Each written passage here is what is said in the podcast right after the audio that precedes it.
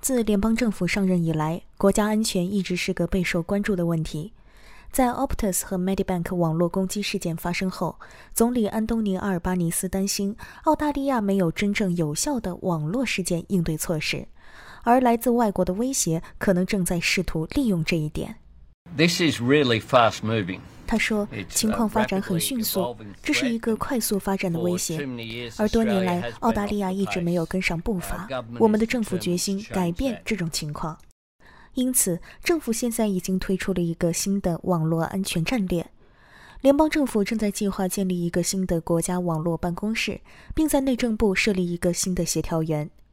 内政和网络安全部长克莱尔·奥尼尔说：“澳大利亚国防情报局也将被赋予更多权力，以干预未来的任何违规行为。”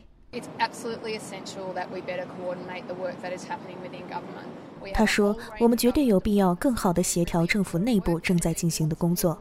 我们有一系列的政府部门正在做非常重要的工作。事实上，社会上有很多人正在为网络安全做伟大的事情。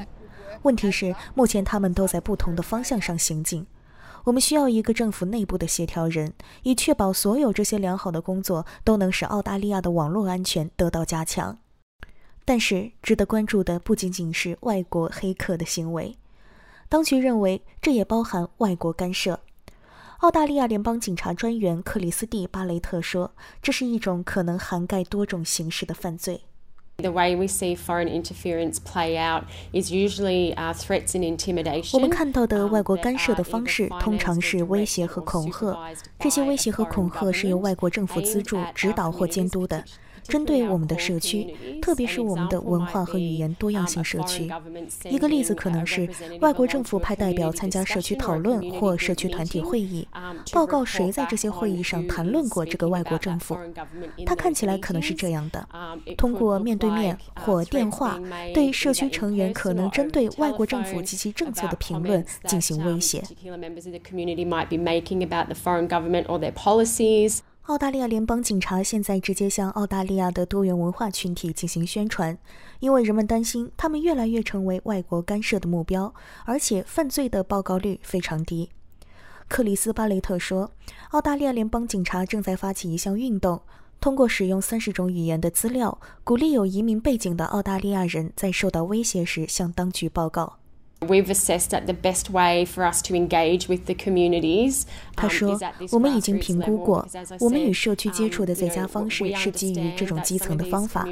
正如我所说，我们理解这些社区中的一些人来自他们无法信任警察的国家。我们不希望生活在澳大利亚的任何人有这样的感觉。”参议员詹姆斯·帕特森是联盟党的网络安全事务发言人。他说：“联盟党与澳大利亚联邦警察局一样，对国家安全感到担忧。”他说：“至关重要的是，我们要继续关注外国干涉的威胁，特别是它影响多元文化社区的方式。其中很多人受到外国独裁政府非常严重的、持续的骚扰和胁迫，这是完全不可接受的。